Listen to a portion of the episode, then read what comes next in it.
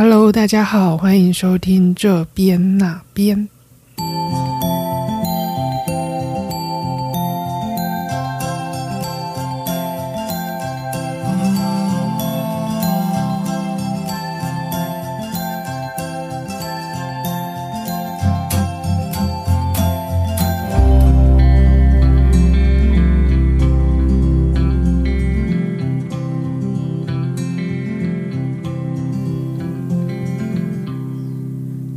大家最近有去哪边玩吗？我之前呢做过一集是做北美馆展览，那很意外的是呢，那一集是我目前为止所有的大概十二集里面呢收听量最高的。那我想应该是因为这个题目呢在台北，而且离大家比较相近，那其他的呢感觉就很远，所以这集的收听量就是呃虽然不多，但是是我所有里面呢。听众数是最多的，很高兴大家的支持。我那一集呢，自己也是蛮喜欢的，做的蛮开心的。然后呢，就是做讲一些自己看展的主观的感受。那看展呢，本来就是我自己个人的兴趣啊。在伦敦的时候呢，我自己就是几乎有空就都会去看。那这一集呢，我就想要延续那一集的话题，就是。继续介绍一些，就是我最近在台北看的几个展览，所以接下来大概会有四集，就是在讲四个展览。那今天呢，就先从这个国际录像艺术节，哎，不对，台湾国际录像艺术展，它叫做阿尼玛。那它有两个展区，它一个是在北投的凤甲美术馆，那另外呢是在当代文化实验场，这两个我都去看了。那今天呢就会对这个展啊简单的介绍。首先呢是那个主题的论述，那第二个是我参加它的那个导览的整个过程跟经验。那最后呢再做一个小小的心得跟分享。那最后也会演示一小段，就是关于催眠这一件事情。好。那我们就开始吧。首先呢，讲到这个策展的论述，阿尼玛。这个阿尼玛是什么意思呢？就是我最近呢，刚好也对荣格产生了兴趣，所以就读了他的那个心理类型。那它里面就有提到这个概念，所以当我看到这个展览的主题的时候，就觉得，哎，这个名字怎么好像有点熟悉？呃，这个阿尼玛的意思呢，在拉丁文里面指的就是生命跟灵魂。那这个展览呢，就以此作为比喻，借用这个心理学上面的概念呢，来试图探索动态影像背后幽微而难以言语描述的影像性，召唤未知事物，往往透过仪式，仪式为精神世界与物理现实之间的短暂画出界限。巴拉巴拉巴拉巴拉，好，他的论述就是这样。那后面呢？就会开始讲到，就像是催眠，透过特定形式的引导，然后怎么样？呃，就是把它用一个观影的影视，将影像本身作为催眠的媒介，一种特殊的睡。所以呢，在这个展览当中有几个关键字，例如是梦境、奇想、幻觉、潜意识之类的东西。嗯。非常的有趣啊！这个论述呢，在那个网站上都可以找得到。那我要讲的是什么？就是这个阿尼玛呢，在荣格的定义里面呢，它其实还有相对的一个概念，就是 persona 人格面具。人人格面具是什么呢？就是外在的，我们外显的。由于社会化的各各种的束缚或压制，我们在社会上所展演出来的、表现出来的那一面呢，就叫做 persona，就好像你戴着一个面具一样，那是你想要呈现给大家的外在的形象。那相较于这个 persona 呢，就是阿尼玛，就是在讲的是在潜意识里面你的本质里面的那个。那个阴影人格可以说人格阴影，但是它里面呢，想到阴影，它其实阴影 shadow 它有是另外一个概念。好，那关于阿尼玛的分析呢，还有在讲就是应用在男生跟女生，就比如说阿尼玛可以指称的是男性在呃在内心里面对于女性特质的一个。呃，应该说就是就是那个女性特质。那男男女生的对于男男性的那个特质呢，它还有另外一个名词叫 animus 吧。好，反正呢就是它的很难，反正就那个就是拉丁字。好，不要拘泥在这。好，所以呢，就是这个展览它的主题就是就是大概是这样子的概念。那我自己呢是先从凤甲美术馆先去看。那我本身呢就还蛮喜欢凤甲美术馆的。依照我过往的经验，他去年的这个台湾国际录像艺术展的品质都还不错。呃，去年的那个策展人我也还蛮喜欢的，是在北师教书的一个老师。那他呢？呃，我比较喜欢原因是他品质很好，然后他也比较国际性一点，邀请来的艺术家呢也都呃质量都蛮好的。然后去年呢，我也有看到一件我还蛮喜欢的作品。嗯，那个作品可以讲一下。那个作品呢，就是一个旅发的台湾艺术家，然后他把那个三太子有没有，就是鸡同当鸡那种三太子神教，就请到那个摄影棚绿幕前面，然后问他一些很无厘头的问题，就问他说什么，你觉得做艺术什么样之类的，就 还蛮幽默的。好，那是去年我看到一件作品，我还蛮喜欢的。好，在 anyway，就是今年呢，我也就兴冲冲的就到了北投，然后凤甲美术馆。那凤翔美术馆很特别的是呢，它是藏身在一个电梯办公大楼的那个很不起眼的大楼里面，所以呢，你必须要搭乘电梯，好像到了七楼还八楼吧。那呃，它它的设置是这样，就是通常你进去，它就是会有一个柜台，我想象中是那样。但这一次呢，我去的时候呢，我有点惊讶。就是他一进去的那个原本的柜台的设置就弄掉了，就是变成一个黑色的屏幕，然后直接一一进去呢，电梯门一打开呢，你就是马上就看到了一件作品在那里播映，所以呢，你就会有点摸不着头绪，就是他怎么。电梯门一打开，你就马上已经进入到那个展场的场域里面，而且呢，整个布置呢都非常非常非常的昏暗，它几乎没有打什么灯，诶，它就直接只有那个投影作品的那个光线。好，那我就觉得哦，也太突然了吧！就是这个电梯门一打开，我就是感觉很像故意。故意把你放到了一个某个人的潜意识里面，然后悠悠微微、黑黑暗暗，然后呢，你会觉得好像自己已经顿时到了一个伸手不见五指、没有方向感的地方。好，但 anyway 就是，呃，大厅是这一间嘛，那我就穿越那个很厚重的布幕，你还要把它这样子拨开，然后才能到另外下一个展间。然后它那边也有一个茶水间，那边比较明亮一点，但是呢，你在经过茶水间，再经过往左，再去拉开一个厚重的布幕的时候，又是一模一样的感觉，就是非常非常的暗，然后你根本就不知道动线在哪里。那我不知道他是不是故意这样子安排。那整个展展展间的设置呢，其实他作品并不多，现场可能只有大概六七件吧。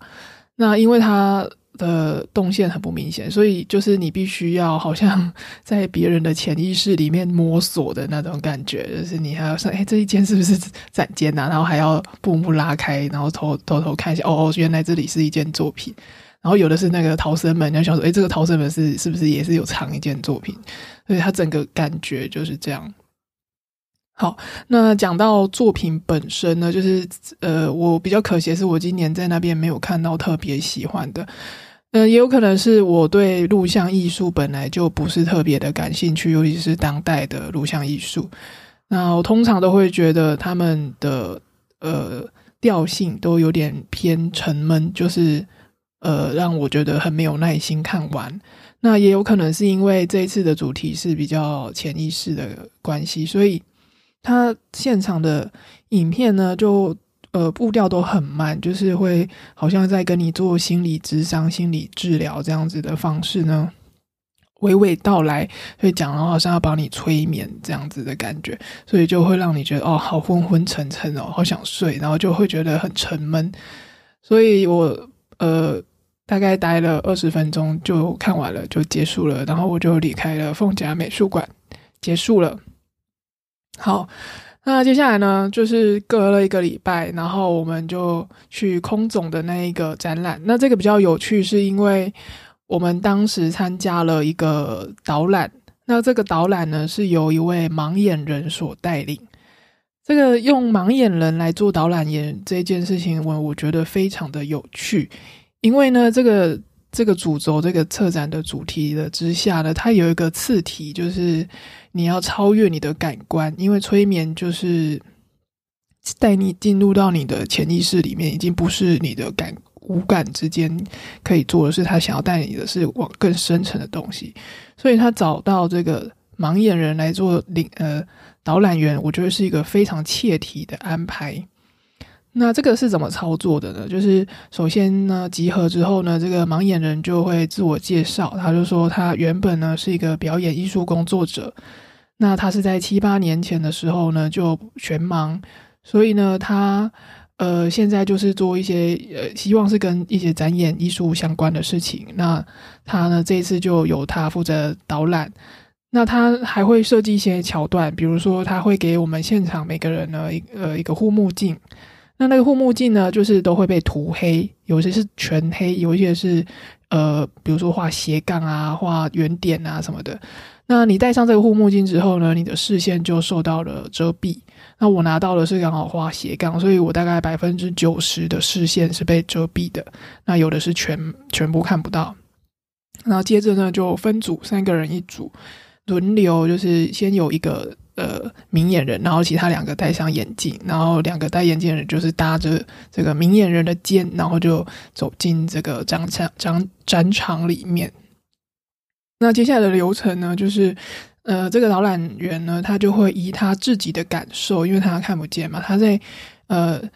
工作人员的协同之下呢，他对这些作品有自己的想象跟感受，然后他就是依据这些想象跟感受呢，为我们导览。那他当然会讲说他觉得怎么样怎么样，那他也会请同学分享说哦，呃，假设你这个是明眼人，你就要用言语的方式去诉说你看到了什么给那些戴眼镜的同学听。那我也被轮流到分配到这个角色，我自己还蛮喜欢这个角色的。就比如说那个我讲解的那一件作品啊，我就说哦，现在画面呢是一个很像外太空在看地球的镜头，非常非常远的镜头，然后可以看到大气层圆弧形的，混混沌沌、朦朦胧胧的。然后呢，那个影像呢，随着声音的节奏有一点在抖动，那画面一下子就贴到了另一个画面是。呃，很像一个游泳池下方的空间，那里面呢有一位男子，他是裸上半身的，那不知道在做什么，就是看不见他的头，这这是之类，就是我会很平铺直述的把那个影像用言语把它转换出来。那我自己蛮喜欢这个角色的，这个角色有点像是转译，有点像翻译 （interpreter），就是转译者的角色。然后呢，就是回到那个导览嘛。那导览就是大家有时候会轮流这样子给大家用，除了用眼睛之外去感受这一件作品。那你的视线被遮蔽之后呢，就是你的其他感官都会放大，包括你的味觉、你的触觉、你的嗅觉。对你的，你就是所有的其他感官就会变得非常的敏锐。那它其中就是也有设计一个桥段，就是，呃，请我们同学呢轮流分组，呃，到某一件作品前面呢，假装自己是一个物件，然后摆出那个物件的动作。那这个桥段呢，有出现过好几次，在不同的阶段，就是他会请我们这样子摆出来。那我我其实不知道用意什么，但是就是后来我有问他这件事，在待待会我在讲。那还有一个桥段是，就是他会发给现场呢每个人两颗葡萄干，那他就要我们去闻那个葡萄干的味道。然后呢，除了闻之外呢，他还会讲一些话，他就会说：现在这个葡萄干，你把它放在嘴巴里，呃，去感受它的味道，它的口感。嗯，那现在呢？你把它吃下去，放到嘴里，它就像一个带领你到潜意识的一个糖果，一个食物。然后呢，借此呢，你就可以往更深层的地方去，这样子。嗯，我就觉得哦，这真的很像那个骇客任务里面那两颗小药丸，把你带到了某一个什么虚幻还是更真实的世界里面。但 anyway，就是。他这样就是简单来说呢，这样子的导览呢，是过程持续蛮久的，大概弄了两个小时，到最后大家好像都有点累。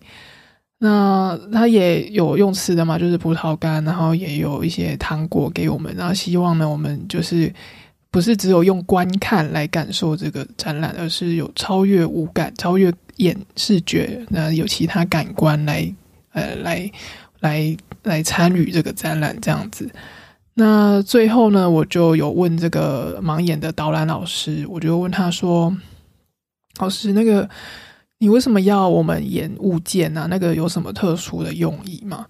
那他就说，因为他看到第一件作品是怎么样怎么样，然后最后一件作品是有物件怎么样怎么样，所以呢，他就觉得如果有一个桥段是让大家演物先去呼应，呃，这一些作品的话，他认为会很有趣，所以呢，他就设计了这样子的一个桥段。然后我听的就是说，哦，我觉得很有趣，因为我以前没有参加过有导览，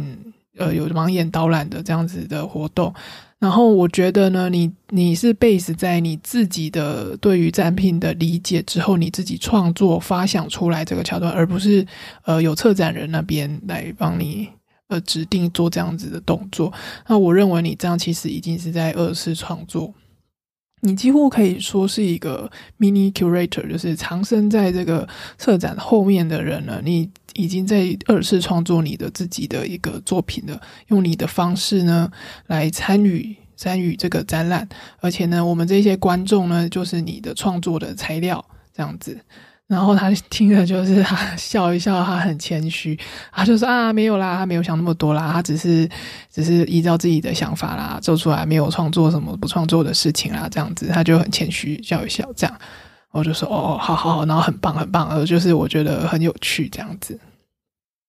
好，那导览就讲的差不多了，嗯，还有讲什么哦？对，导览，然后这个。就是这个导览，我觉得是蛮切题的啦。然后最后呢，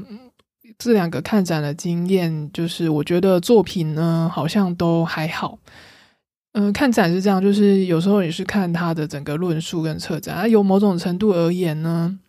就是我觉得这种展览啊，最后最后最终在创作的那个人呢，我觉得都是那个策展人。就是他的这个作策展的论述呢，通常都比那些作品呢还要有趣。嗯，某种程度而言呢，你可以把它理解成就是这个策展人在写一篇论文，然后呢，这个所有被腰斩的这些艺术家跟作品呢，也不过就是他论文里面的一个 reference 或者是 case study，就是图说一个佐证一个呃图解这样子的概念。那如果你的作品本身被邀请作品有一些很强烈的观点，可以跳脱出这个设策展人所设定的框架，然后或者是呢跟你的那个其他的作品呢平行式的去做对话，那我认为这样子呢会会会比较有趣。但是呢这一次的现场啊，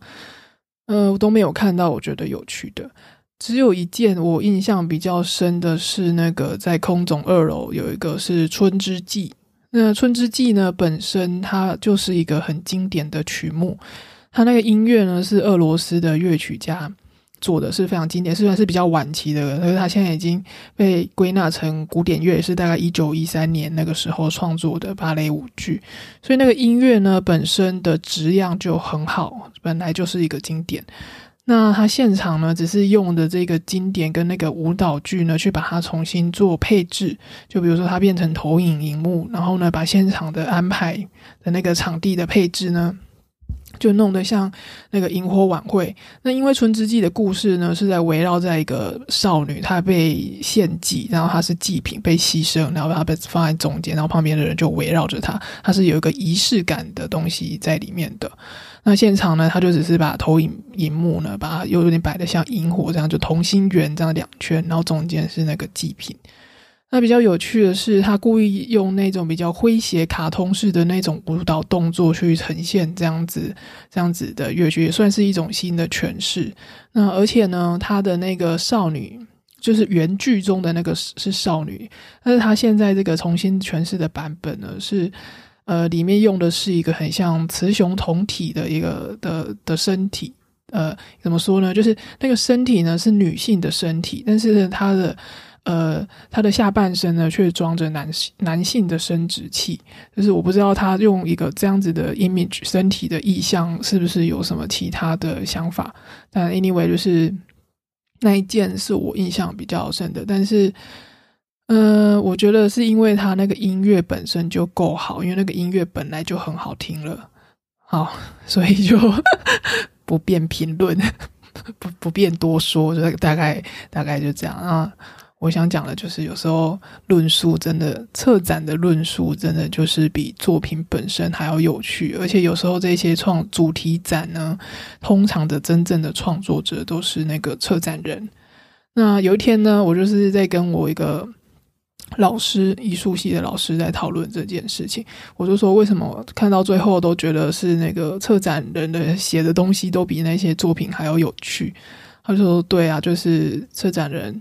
呃，有时候更像是一个创作者，然后他就跟我说了一个例子，就是以前好像在什么年代的时候，有一个纽约的策展人呢，他就故意呢把呃在美术馆里面放下一些就是很很厉害的艺术家之外呢，他还去呃纽约的那种呃街上有没有那种地摊货的那种很。很媚俗、很不入流的、很匠气的那种风景画，他就把那个风景画，就是没有人要买的那一种画，很很僵硬的那一种风景画，故意把它摆到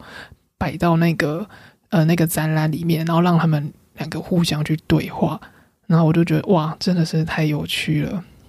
非常的棒！这个策展让他们全部集合在一起，去互相的呼应跟对话，非常的好。好，讲完了。嗯，那最后呢？我想要讲什么？哦，最后呃，抽离开这个艺术展本身啊，我自己对这个阿尼玛这件事情很感兴趣。那因为呢，我以前学过大概两三年的家族排列治疗，所以呢，我对这种比较心理分析的事情本来就蛮感兴趣的。那我现在想要讲的是，就是催眠这一件事情。就是我那时候学那个家族排列治疗的老师呢，他本身也是催眠师。然后我本来是想要跟他学催眠，但是那个学费实在太贵，就是就没有去。那那时候呢，我们上课的时候大概是晚上七点的课，所以呃，大家就是上班族嘛，匆匆忙忙的从各个地方奔波而来，然后心心都会比较心浮气躁。所以老师有一次呢，就用他催眠的方式呢。来帮助我们静下心来，进入那个学习的状态。那那是我第一次呢被这样子小小催眠的经验。它虽然不是那种很正式，什么挖掘你深层潜意识的东西，但是我觉得非常的有趣。然后我那时候有做一个笔记，所以我现在呢就简单的跟大家分享这一小段，也算是一呃一个演示吧。好，催眠，你坐着，老师讲话都很慢，所以要很慢，这样。你坐着，感觉到屁股在椅子上的重量，你感觉到背与椅背的接触，深呼吸，深呼吸，放松，想象你在一个你觉得很舒适、放松的地方，可以是小时候曾经去过的地方。这是你最喜欢的地方，也可以是你的房间。你在这里觉得能量受到了补充，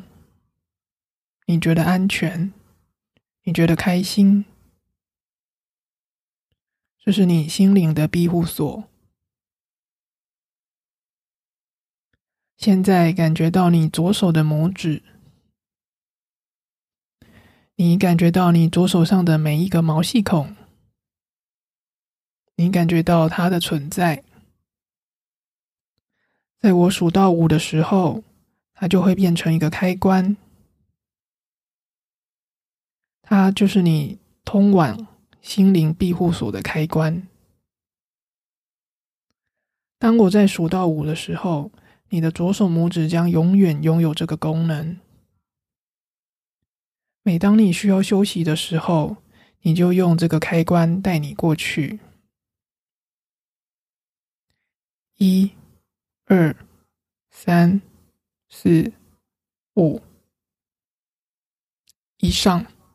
就是，呃，那时候很简单的一个小小的放松的催眠。那我觉得很有趣的是，它这个催眠呢，整个流程也是会让你眼睛闭起来，那你所有的感官都会放大，那你就必须去感受你身体上的触觉，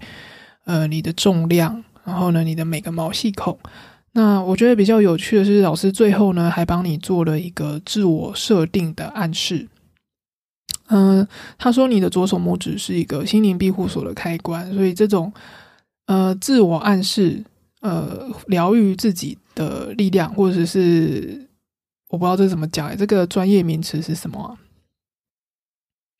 应该就是自我暗示吧。然后呢，你你赋予你自己左手的一个开关的功能，那从此你拥有这个功能之后呢，你好像就可以。呃，获得更深更大的力量。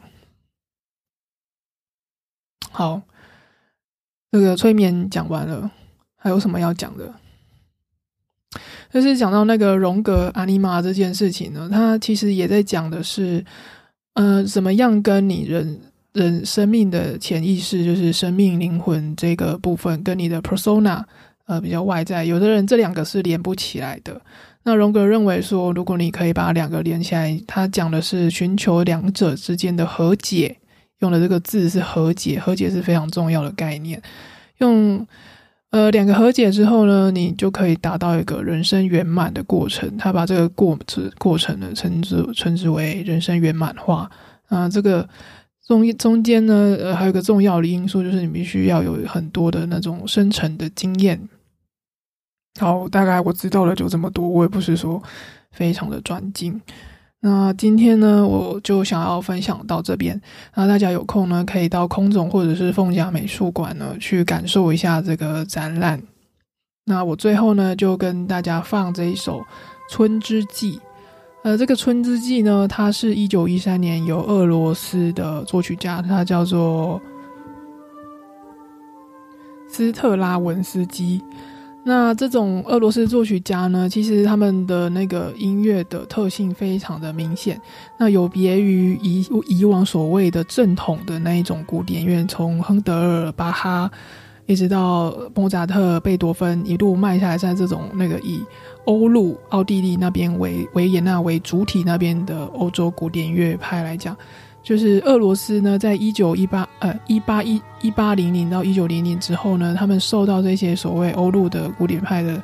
的启发呢，他们就决心要发展自己的本土的俄罗斯风格的古典乐。所以呢，你听到的很多俄罗斯作曲家的乐曲呢，里面都充满了他们俄罗斯的本土的民谣跟歌谣的风格。那以我们现代人的眼光呢，就是非常的具有指认性，你一听就觉得哇，这个好有俄罗斯乐曲的风格啊。好，但 anyway，就是他《春之祭》这首呢，它本来是一个芭蕾舞剧，然后后来脚本遗失呢，只剩下管弦管弦乐的总谱。那我最后呢，就用这首歌呢来结束今天的节目。那我们就先这样子喽，拜拜。